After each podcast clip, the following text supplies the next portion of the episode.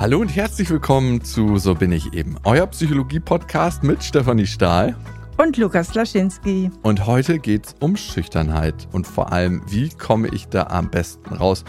Steffi, hast du das manchmal so schüchterne Momente? Ähm, man stößt auf eine Gruppe von fremden Menschen oder äh, im Job, dass du merkst, hey, da erreicht mich so ein Gefühl, dass ich so ein bisschen zurückhaltender werde und das ist eine herausfordernde Situation? Also ich habe äh, jetzt in letzter Zeit irgendwie wenig Momente von Schüchternheit. Ich bin insgesamt auch kein schüchterner Mensch. Aber Schüchternheit hat ja immer irgendwie etwas damit zu tun, dass man sich so ein bisschen unterlegen fühlt. Ja, also mhm. dass man sich so ein bisschen nicht ganz auf Augenhöhe fühlt. Und deswegen kann ich mir mühelos Situationen vorstellen, wo ich schüchtern wäre. Also ich müsste nur irgendwo im Hotel oder auf irgendeiner Party einen großen Star sehen, den ich eigentlich gerne ansprechen würde. Aber und dann wäre ich schüchtern. Wie, was sage ich jetzt? Äh, wie soll ich mich vorstellen? Also na, äh, gehe ich dem jetzt auf die Nerven? Also man braucht sich nur eine Situation vorzustellen, wo man sich nicht auf Augenhöhe fühlt, finde ich. Und dann, glaube ich, kennt jeder Momente von Schüchternheit. Ja, interessant, dass du es sagst. Schüchternheit hat immer was von Vergleichen auch, ne? Wo stehe ich in der Rangordnung in Anführungsstrichen? Und wenn ich mich unterlegen fühle, dann tendiere ich dazu, schüchtern zu sein. Ich kenne das von mir noch. Ich hatte das früher bei manchen Professorinnen und Professoren, wenn ich die für wahnsinnig clever gehalten habe, mich dann mit denen so auch mal in der Freizeit zu unterhalten. Das kam jetzt nicht so oft vor. Da war ich auf jeden Fall schüchtern. Genau. Da hat man plötzlich Angst, was Dummes zu sagen und man möchte irgendwie gefallen. Also ich denke, dieses Gefühl ist immer da äh, leicht abrufbar, ähnlich wie Schamgefühle. Das hängt auch eng miteinander zusammen, wo man sich einfach ein bisschen in der unterlegenen Position fühlt. Mhm. Und dieses Gefühl von Schüchternheit, das kennen alle. Laut Umfragen sagen 99 Prozent der Erwachsenen über sich selber, dass sie in ihrem Leben schon mal schüchtern waren. Und 40 Prozent der Erwachsenen würden sich selber als schüchterne Person bezeichnen. Wir wollen heute darüber reden, wie ich damit umgehen kann, wenn ich selber schüchtern bin. Steffi, vielleicht als allererstes mal Schüchternheit. Wie würdest du es definieren? Im Grunde ist äh, Schüchternheit auch so eine kleine Schwester der sozialen Angst. Ne? Also, dass mhm. man irgendwie so ein bisschen ängstlich vor Ablehnung ist, dass man Angst vor der Angst hat, dass man Angst hat, wieder rot zu werden, dass man Angst hat zu stottern. Mhm. Und mhm. dass man sich deswegen auch so selbst beobachtet in sozialen Interaktionen. Also man ist nicht selbst vergessen und konzentriert sich auf das Gegenüber, sondern eigentlich beobachtet man sich selber. Oh, hoffentlich wirst du jetzt nicht wieder rot. Wie stehst du denn da? Jetzt kriegst du wieder den Mund nicht auf. Also mhm. beobachtet und kommentiert sich selber und hat, mhm. indem man das selber tut, natürlich auch das Gefühl, dass alle anderen das tun. Also, dass man unter ständiger Beobachtung ist und dass Leute einen permanent bewerten und beurteilen. Und das ist ja auch ganz charakteristisch, wenn wir auf die Gefühlswelt von Schüchternheit gucken. Was kommen da für Gefühle auf? Das ist Verlegenheit, das ist Unsicherheit, das ist Scham, das ist eine peinliche Berührtheit, Unruhe, Nervosität und vor allem Angst vor Bewertung. Man geht ständig davon aus, dass andere einen beobachten und bewerten und damit dann auch ablehnen. Ne? Und das ist ja was, was tief in uns verankert ist und von unserer Evolution geprägt. Ja, im Grunde geht es bei Schüchternheit ja wieder mal um alle psychischen Grundbedürfnisse. Ne? Also zum ersten nach Bindung. Also, dass man Angst hat vor Ablehnung, dass man aus der Gruppe fliegt, ja, dass man nicht dazugehört. Ja, also mhm. unser Bedürfnis nach Bindung ist betroffen. Dann natürlich das äh, nach Kontrolle, weil es ist ein Kontrollverlust. Gerade weil Schüchterne ja auch zum Beispiel unter Erröten leiden häufig, ne? Oder unter unwillkürlichen Symptomen wie Schwitzen oder Zittern, also die man auch nicht steuern kann. Also es ist ein ziemlicher Kontrollverlust. Dann geht es natürlich als drittes Grundbedürfnis immer um Selbstwertgefühl. Ja, mhm. es ist ja die Angst vor Abwertung oder überhaupt schon so eine Unsicherheit vom Selbstwertgefühl, die man mit reinbringt in den Kontakt. Und äh, letztlich das vierte Grundbedürfnis, Vermeidung äh, von Unlustgefühlen. Es ist ein sehr unangenehmes Gefühl, das man eigentlich auch gerne vermeiden möchte, weswegen äh, schüchterne Menschen ja auch dazu tendieren, gewisse soziale Situationen zu vermeiden. Und dadurch kann das immer größer werden, weil ich es ja dann auch nicht übe. Ne? mit Ja. den Gefühlen irgendwie in Kontakt zu kommen und vor allem die auch auszuhalten oder damit umzugehen. Das ist ja immer diese Falle, in die man dann geraten kann. Steffi, wir bekommen ja viele, viele Hörermails und besonders zum Thema Schüchternheit haben wir ganz, ganz viele bekommen. An so bin ich eben at auf-die-ohren.com. Von Laura kommt die und sie schreibt, es gibt eine Sache, die mich schon mein ganzes Leben beschäftigt. Wie schaffe ich es, nicht mehr rot zu werden, wenn bestimmte Menschen in bestimmten Situationen mit mir reden? Ich weiß, dies ist nur ein Symptom und nicht die Ursache. Diese liegt wahrscheinlich in meiner Kindheit. Ich war immer schüchtern, unsicher und konnte nie für mich selbst sprechen. Als Teenager wurde das noch schlimmer. Ich wurde immer knallrot, wenn jemand mit mir sprach, der meines Erachtens nach höher war als ich. Da haben wir es wieder, ne? Dieses höher als ich. Genau, genau. Also jemand, den ich cool fand, der über meinem Niveau war. Sobald ich merkte, wie ich rot anlief, war mir das noch peinlicher und ich wurde noch röter. Ein Teufelskreis. Daraus resultierend habe ich mich noch mehr verschlossen und wollte niemals im Mittelpunkt stehen. Zu groß die Gefahr, dass ich rot anlaufe. Mittlerweile habe ich mich wirklich stark verändert. Ich bin viel selbstsicherer geworden, stehe manchmal gerne im Mittelpunkt und fühle mich auch wohl. Trotzdem gibt es immer noch Situationen, in denen ich knallrot werde. Meine große Frage, wie reguliere ich das Rotwerden? Kann ich es vielleicht sogar ganz vermeiden? Oder ist es die beste Strategie, es einfach zu akzeptieren? Ja, es ist sogar die einzige Strategie, es einfach zu akzeptieren, weil Erröten blöderweise eine Reaktion des vegetativen Nervensystems ist und lässt sich nicht willentlich steuern, genauso wenig wie Hände zittern oder schwitzen. Hm. Das ist richtig blöd. Und vor allem, was es noch schwieriger macht, jeder Versuch, eine unwillkürliche Reaktion zu steuern, also wie Zittern oder Erröten, verstärkt sie. Es passiert genau das Gegenteil. Also ich habe es ja mit dem Händezittern ein Klavier, wenn ich nervös bin vorzuspielen. Je mehr ich Mhm. versuche, das zu vermeiden, umso stärker tritt es auf. Warum? Weil ich dann die volle Aufmerksamkeit drauf habe. Hm. Also ich Also verkrampfe mich da noch mehr, genau. Und Leute, die erröten, erröten noch mehr, wenn sie wissen, oh Scheiße, jetzt erröte ich, ich darf nicht rot werden, ja. Also es verstärkt eigentlich noch das, Symptom und das ist irgendwie dieses, das Brutale an diesen unwillkürlichen Symptomen. Ich muss echt lachen, weil ich das selber kenne. Das ist eine einzig große Falle. Ne? Da kommst du echt so schnell nicht raus. Und die einzige Möglichkeit ist wirklich den Weg der Akzeptanz zu bestreiten, dass man sagt, okay, auch wenn ich rot werde, bin ich ein liebenswerter Mensch. Oder auch wenn ich rot werde, bin ich ein interessanter Mensch. Oder auch wenn ich rot werde, bleibe ich mit anderen Menschen auf Augenhöhe. Und diesem Rotwerden so wenig wie möglich Beachtung zu schenken, Mhm. sich also nicht selbst zu beobachten, Self-Monitoring nennen wir das ja in der Psychologie, sondern wirklich sich bemühen, mit der Konzentration beim Gegenüber zu bleiben. Also dass man sich auf das Gegenüber konzentriert. Denn in dem Moment, wo ich mich selbst vergesse und mein Fokus wirklich woanders ist, hört das Erröten natürlich auch auf. Mhm. Aber Also das- diesen Kameraschwenk, Genau. von dem du manchmal sprichst. Aber selbst dieser Gedanke dürfte noch nicht mal das Ziel sein, weil dann versuche ich ja wieder Kontrolle zu gewinnen. Also wenn ich mich jetzt krampfhaft konzentriere, meine Aufmerksamkeit aufs Gegenüber zu lenken, in der Hoffnung, dass ich mich so weit selbst vergesse, dass ich nicht rot werde, habe ich schon wieder die Konzentration auf dem Rotwerden. Also unterm Strich bleibt nur die Möglichkeit zu sagen, ich nehme mich an mit Erröten. Ich akzeptiere es. Oh Gott, das ist ja wirklich eine ja, herausfordernde Antwort, wenn man darauf überhaupt gar keine Lust hat. Aber so ist es mit vielen Dingen. Und dann hören sie auch auf. Also was du gesagt hast, dieses Annehmen dessen, wie ich dann aussehe, das kann man ja auch ganz viele Situationen übertragen. Und was ich so interessant finde an Menschen, die viel Scham empfinden, am Ende sind die sehr auf sich bezogen. Also die nehmen ja an, dass die anderen Menschen sie ständig beobachten und bewerten. Und ich habe da mal zu einem Sketch gemacht äh, auf Insta, dass ich denke immer, was denkt der andere über mich und was denkt der andere gerade über mich? Der denkt auch, was denkt der andere gerade über mich? Weißt du, das ist so, man ist sehr bei sich und eigentlich ist es ja, denken ja die meisten Menschen gar nicht so viel über andere Menschen nach. Also ich denke ja nicht jedes Mal, wenn irgendjemand reinkommt, okay, wie sieht er aus? Was hat er an? Wo kommt er her? Ist er besser als ich? Ist er schlechter als ich? Sondern meistens registriere ich das gar nicht so richtig. Ne? Also das heißt, vielleicht auch so ein bisschen den Ego-Fokus rausnehmen und es kann sein, dass der andere das gar nicht so bemerkt oder gar nicht so einsortiert mit dem Rotwerden, wie ich das tue. Naja, ich wie geht es mir, wenn ich merke, dass jemand errötet? Das erlebt man ja öfter mal, dass Menschen so bäm, so rot werden.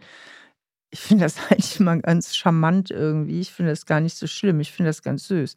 Und denke, oh, wahrscheinlich ist demjenigen das jetzt unangenehm, aber ich selbst finde das gar nicht so schlimm. Also ich finde das irgendwie, ja, wie süß auch.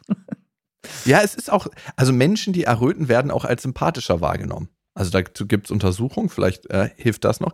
Erlebst du das manchmal in deiner psychotherapeutischen Praxis, dass Menschen, wenn sie was erzählen, dass denen das so unangenehm ist oder ist das gar nicht so?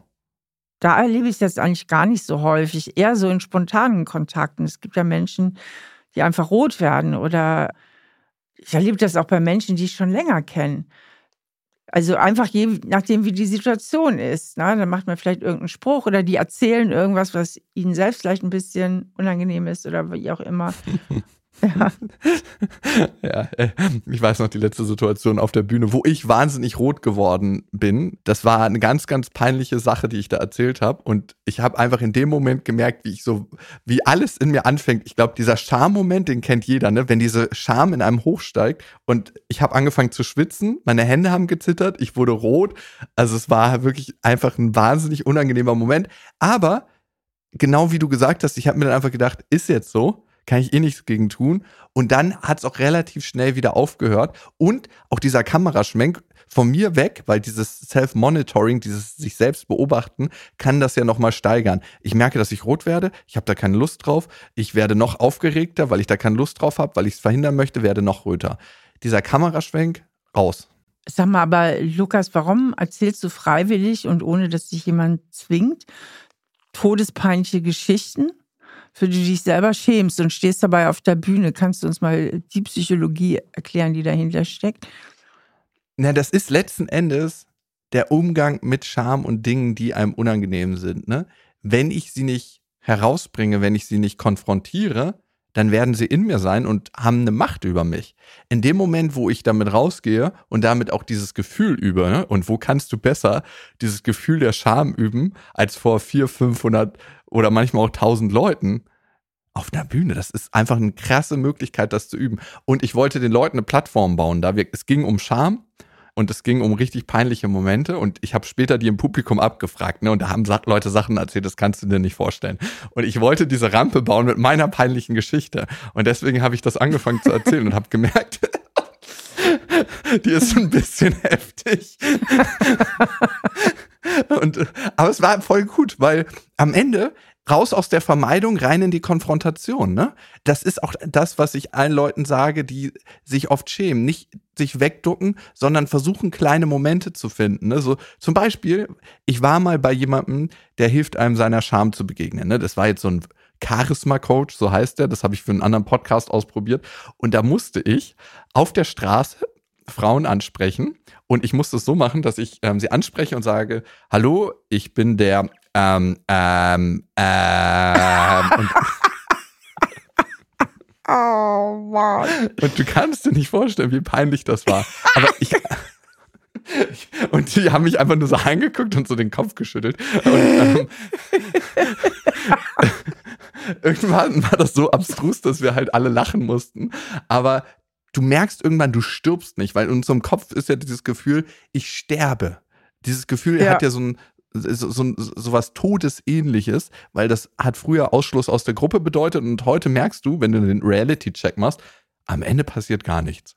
Und es mhm. ist super heilsam. Und deswegen, um die Brücke zu schlagen, habe ich das auf der Bühne erzählt. okay. okay. Steffi, also ich habe jetzt ein paar Situationen erzählt, wo Schüchternheit auftritt. Wo tritt denn das besonders häufig auf? Ja, halt in vielen äh, sozialen Situationen, wenn man äh, in, in, auf eine Gruppe in fremden Menschen ist oder manchmal auch mit bekannten Menschen, aber da ist es eigentlich weniger. Dann natürlich bei Ablegen von mündlichen Prüfungen. Also mhm. da hast du ja nämlich auch dieses starke hierarchische Gefälle und du wirst bewertet. Ne? Also ist im Grunde immer in Bewertungssituationen, wo du dich bewertet äh, fühlst, ja. Deswegen natürlich auch klassischerweise bei ähm, Vorträgen, Präsentationen, also überall da, wo du irgendwo auf, ich sag mal, auf der Bühne stehst, beziehungsweise im Hörsaal oder was auch immer, alle gucken auf dich und du musst irgendwas vortragen. Und natürlich Der Klassiker ist natürlich auch Dating. Ne? Dating in jeder Variation. Puh, ne? ja. Ansprechen, oh überhaupt eine attraktive Frau oder einen attraktiven Mann anzusprechen. Ja, also überall da, wo man, wo es besonders unangenehm wäre oder wo sehr viel vom eigenen Selbstwert auf dem Spiel steht, wenn man da eine Ablehnung bekommen würde, ja. 100 Prozent und das kenne ich auch richtig, richtig gut. Bei mir war Schüchternheit immer auf 100, wenn ich das erste Mal, wenn ich eine Frau wirklich gut fand, die Freunde von ihr kennengelernt habe. Mhm. Also wenn ich das erste Mal so in den sozialen Kreis mit aufgenommen wurde und ich kann mich noch gut an eine letzte Situation erinnern, die waren alle halt total am Feiern und hatten alle schon was getrunken und alle total mega ausgelassen. Und ich hatte mich irgendwie für ein, zwei Monate davor in meinem Arbeitsloch verkrochen, kam dann das erste Mal wieder raus und es hat sich eh komisch angefühlt, so wieder feiern zu gehen. Und dann komme ich in diese Situation, wo alle wahnsinnig ausgelassen sind und alle so, schön, dass du da bist. Und ich so, ich fühle mich ganz unwohl. ja. ja. Ist das eigentlich, kann man Schüchternheit als Krankheit kategorisieren? Nee, nee, das ist eher so ein Teil des Temperaments. Das ist keine Krankheit, das ist eher so eine Temperamentsgeschichte und ist auch bis zum gewissen Maß völlig normal. Ne, da wir ja alle soziale Wesen sind und äh, Angst vor Ablehnung kennen, das kennt jeder Mensch, ist es natürlich normal, dass wir uns in bestimmten Situationen, in denen wir uns bewertet fühlen, auch mal ein bisschen nervös, ängstlich oder auch peinlich berührt fühlen. Also man sollte das auf jeden Fall nicht pathologisieren. Allerdings ist es halt so, wenn es jetzt extrem ausgeprägt ist, dann kann es natürlich in eine soziale Phobie ausatmen oder dass man so eine ängstlich vermeidende Persönlichkeitsstörung hat. Und dann sind wir natürlich schon im psychisch krankheitswertigen Bereich. Mhm. Was ich auch interessant finde, ne? manche setzen ja Introversion mit äh, Schüchternheit gleich. Also es ist korrekt, introvertierte Menschen sind häufiger schüchtern, aber Intros müssen nicht schüchtern sein. Auch extravertierte Menschen können schüchtern sein, aber weniger häufig. Und zum einen liegt das daran, dass extravertierte Menschen ja viel häufigere Situationen haben, wo sie das üben können. Also aus ihrem Naturell heraus gehen sie ja viel öfter in sozialen Kontakt. Woran liegt das noch, dass das korreliert? Weil Extrovertierte insgesamt risikobereiter sind. Die brauchen mehr Input, also mehr überhaupt sensorische äußere Reize, um sich überhaupt angeregt zu fühlen. Das heißt, bei Intros ist die Reizschwelle niedriger und Intros sind von ihrem ganzen System her eher auf Acetylcholin. Das heißt, die sind per se viel mehr auf Sicherheit bedacht und brauchen auch ihre Sicherheit und Beständigkeit, um sich wohlzufühlen. Und Extros sind mehr auf Risiko. Die sind mehr vom Dopamin gesteuert. Ja, deren Gehirn ist eher auf Dopamin ausgelegt. Und deswegen ähm, sind die überhaupt nicht so leicht anfällig für Ängste wie Intros. Ja, man muss sagen, am Ende ist Introvertiertheit und Extravertiertheit ein energetisches Konzept und das sagt viel darüber aus, wo tanken die Leute Energie auf. Extravertierte Menschen wie Steffi, du und ich tanken ja häufiger auf unter Freunden. Wir können auch auf einer Party sein und gehen dann davon ganz beschwingt nach Hause und denken so, wow, das hat mir wieder Energie gegeben. Da haben wir ganz schön viele Leute ausgesaugt, wie so kleine Vampire. Und Intros tanken lieber auf. Dein Mann ist ja Intro wenn sie alleine sind. Das heißt, sie brauchen auch die Zeit für sich alleine, um wieder zu Kräften zu kommen, um wieder für sich aufzutanken. Ja, genau. Steffi, in deiner Arbeit beschäftigst du dich ja auch viel mit Glaubenssätzen. Ne? Wenn jetzt jemand sehr schüchtern ist, was stecken da oft für Glaubenssätze hinter? Ja, alle halt, die im Kern so das Selbstwertgefühl betreffen. Ich meine, es ist ja immer im Grunde wieder dasselbe. Wir sind ja so einfach strukturiert eigentlich menschlich und im Grunde ist das Selbstwertgefühl das Epizentrum für alle möglichen psychischen Vorgänge. Und da sind natürlich wieder Glaubenssätze wie ich genüge nicht, ich bin weniger wertvoll als andere, ich bin unterlegen, mich kann man nur mögen, wenn ich alles richtig mache, ich darf keine Fehler machen, ich bin peinlich, ich bin hässlich. Also alle Glaubenssätze, die eben unmittelbar das Selbstwertgefühl betreffen.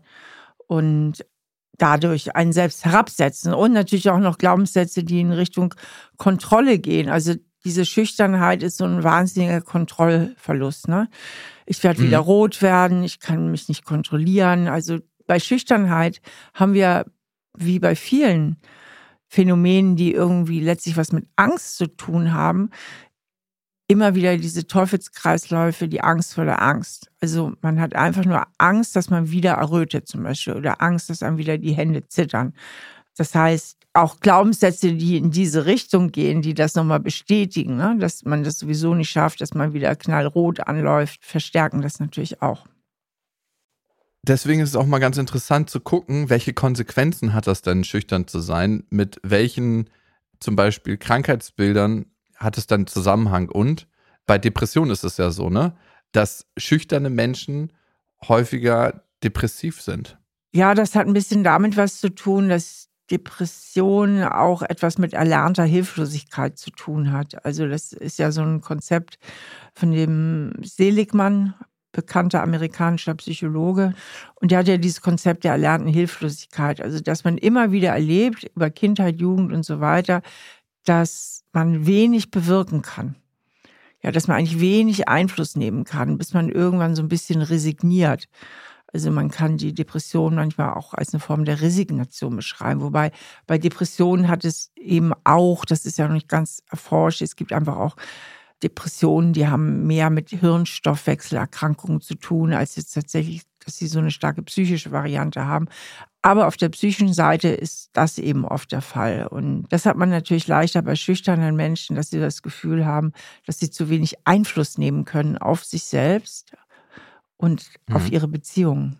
Steffi, was ich auch spannend finde, ist, dass schüchterne Menschen eher dazu neigen, alkoholkrank zu werden als nicht schüchterne. Also in Gruppen der anonymen Alkoholiker findet man zum Beispiel hohe Prozentsätze von schüchternen Personen. Alkohol ist ja ein Enthemmer, ne? Also wenn man auf eine Party geht und merkt so, oh, ich fühle mich unwohl oder das ist so eine ausgelassene Stimmung, nutzen ja viele ein Gläschen, um da mal ein bisschen besser reinzukommen in die Stimmung. Und Einige schüchterne Menschen werden dadurch zu Gewohnheitstrinkern oder schlimmer noch zu Alkoholikerinnen oder Alkoholikern. Aber nicht jede Konsequenz muss ja irgendwie jetzt unbedingt negativ sein. Also jetzt eher neutral zu sehen ist, dass Schüchterne häufiger das Internet benutzen, was ja auch totalen Sinn macht. Gerade wenn ich anfänglich schüchtern bin in sozialen Kontakten, ist ja die Hemmschwelle, übers Internet zu gehen, einfach viel niedriger. Und ich mhm. finde, da bietet das Internet ja auch echt große Chancen. Äh, dass eben auch Menschen, die sehr schüchtern sind, im Internet einfach ihre Ängste überwinden können. Und da dann natürlich auch so leichter mal auch Datingpartner finden, weil gerade Schüchternen fällt es ja sehr schwer, so zu flirten und zu daten. Das ist tatsächlich schwierig für viele. Total, ergibt total Sinn. Zwei Sachen, die ich noch ganz interessant finde, die äh, mit Schüchternheit zusammenhängen. A, schüchterne Personen laufen häufiger Gefahr, gemobbt zu werden, weil sie ja in Anführungsstrichen geeignete Mobbingopfer werden und sich halt nicht ganz so zur Wehr setzen, wie zum Beispiel extravertierte Menschen, die überhaupt nicht schüchtern sind. Also das heißt, äh, da kommt weniger Gegenwehr und dann kann es passieren, dass sie häufiger gemobbt werden. Und eine ganz andere interessante Studie bezüglich beruflichen Erfolg ist, dass schüchterne Kinder häufig schulisch weniger erfolgreich sind. Ja, ja, ist ja irgendwie naheliegend, ne? weil die mündliche Mitarbeit, die wird ja auch bewertet. Und klar, die gehen dann weniger aus sich raus, artikulieren sich weniger. Ja, das ist immer blöd, nicht? Wenn man schüchtern ist oder so viel Versagensangst hat, dass das immer dann auch noch in die Schulnote mit einfließt. Das ist eigentlich ein bisschen doof. Es gab auch bei uns Lehrer, die wussten einfach, dass manche Leute richtig gut sind. Die hatten so ein, zwei Meldungen im Halbjahr, aber die haben immer so großartige Klausuren geschrieben, dass die Lehrer halt wussten, dass die schlau sind. Die haben dann auch einfach immer richtig gute mündliche Noten gekriegt. Mhm. Steffi, jetzt steht ja die große Frage im Raum, wie kann ich meiner eigenen Schüchternheit begegnen? Wie überwinde ich vielleicht auch meine Schüchternheit? Und dazu haben wir auch noch eine Hörermail bekommen von Nico. Ihr könntet uns ja immer schreiben mit Themenwünschen oder auch natürlich, wenn ihr sagt, ich möchte ein Thema im Podcast einbringen, gerne anonym unter so bin ich eben at auf-die-ohren.com. Ja, und Nico schreibt uns, liebe Steffi, lieber Lukas, ich bin 25 und hatte noch nie eine Freundin.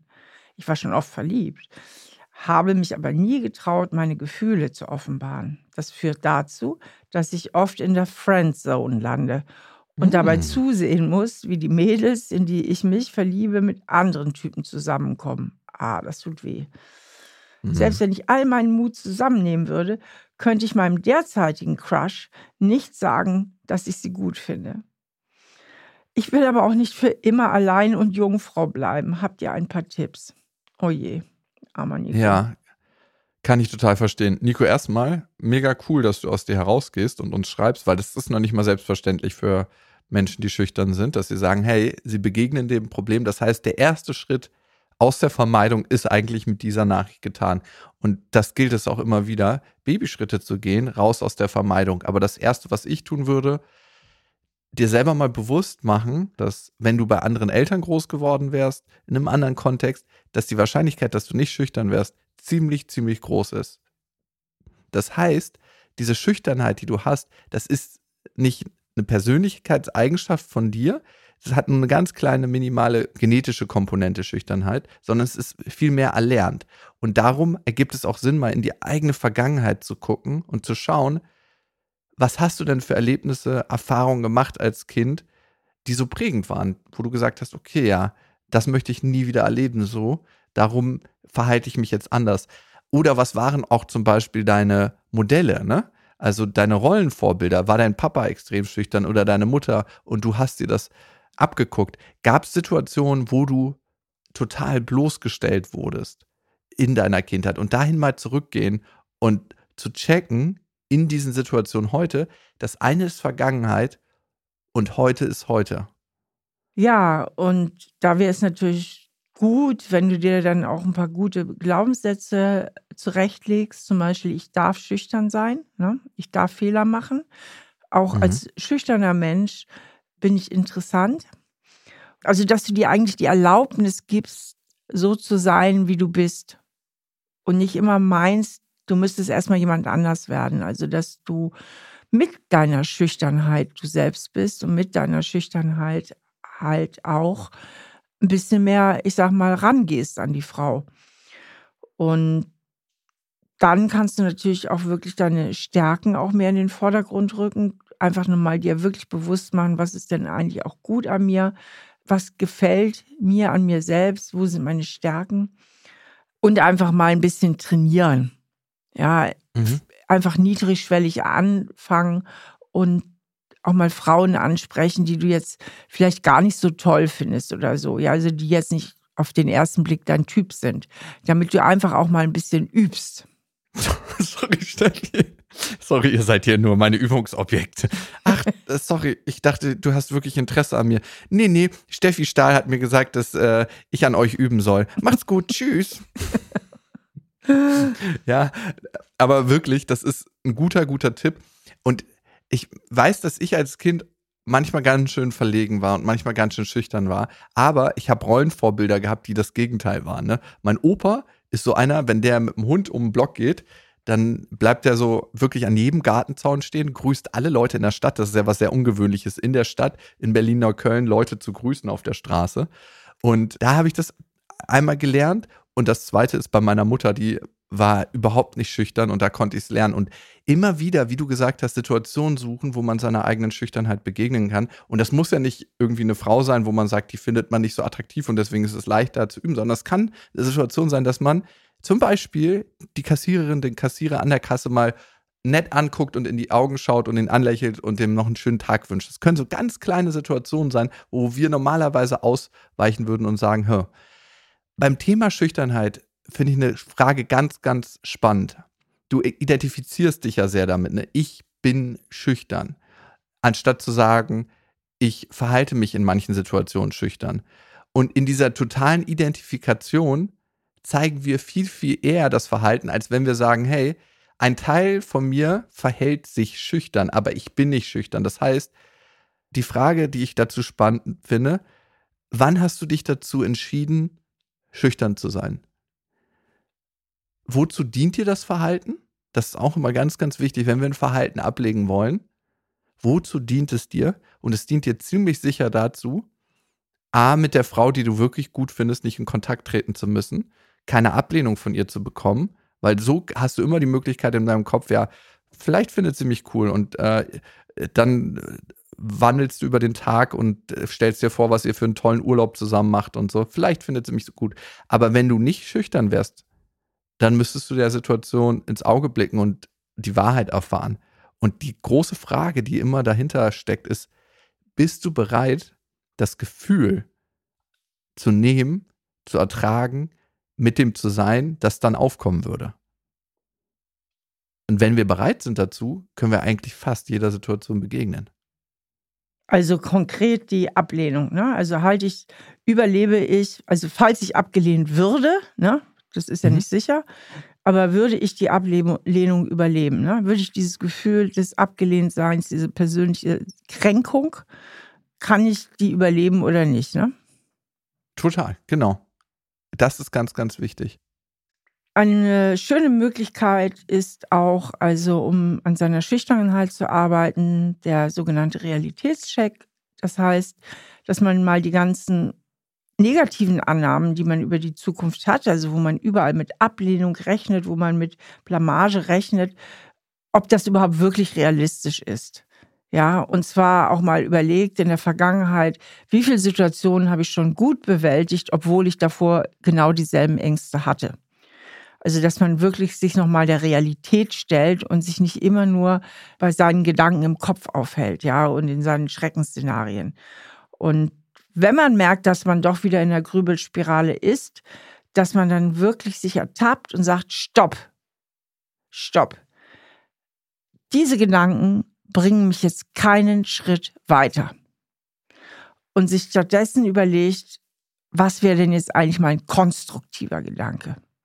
Was könnten solche konstruktiven Gedanken sein, Lukas? Ich finde immer den schönsten Gedanken eigentlich zu sagen, ich probiere es mal.